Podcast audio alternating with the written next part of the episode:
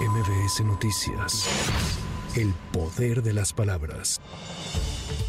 Un juez federal le ordenó al presidente Andrés Manuel López Obrador que se abstenga de emitir mensajes con un discurso de odio y de división hacia los trabajadores del Poder Judicial de la Federación. El impartidor de justicia dio un plazo de 24 horas, contados a partir de la notificación, para que López Obrador dé cumplimiento a la medida cautelar.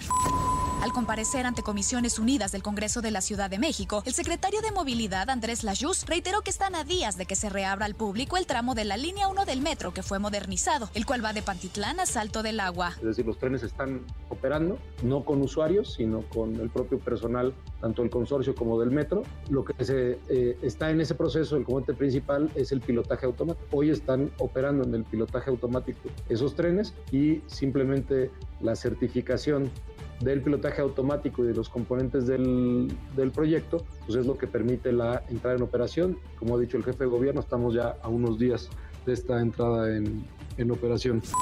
De visita por Silao, Guanajuato, la Coordinadora Nacional de Defensa de la Transformación, Claudia Sheinbaum, anticipó que en 2024 Morena gobernará dicha entidad que por más de 30 años ha sido panista y atribuyó la violencia que padece el Estado desde hace años precisamente a que los gobiernos panistas han abandonado a los jóvenes.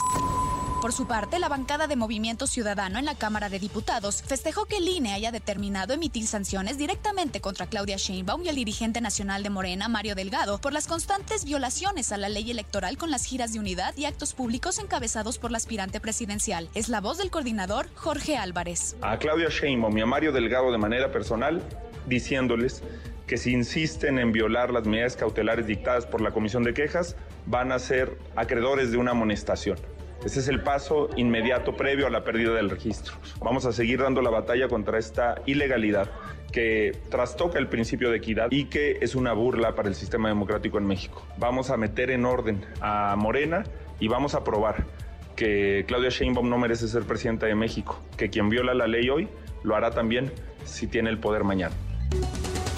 Seis elementos de la Guardia Nacional fueron retenidos este viernes por habitantes de la comunidad de Mesvilja, municipio de Oshuk, en Chiapas. Esto con la finalidad de utilizarlos como presión a las autoridades municipales y estatales para destituir al Consejo Municipal. A cambio de su liberación, exigen al gobierno del estado 15 millones de pesos. Para MBS Noticias, Tamara Moreno. MBS Noticias.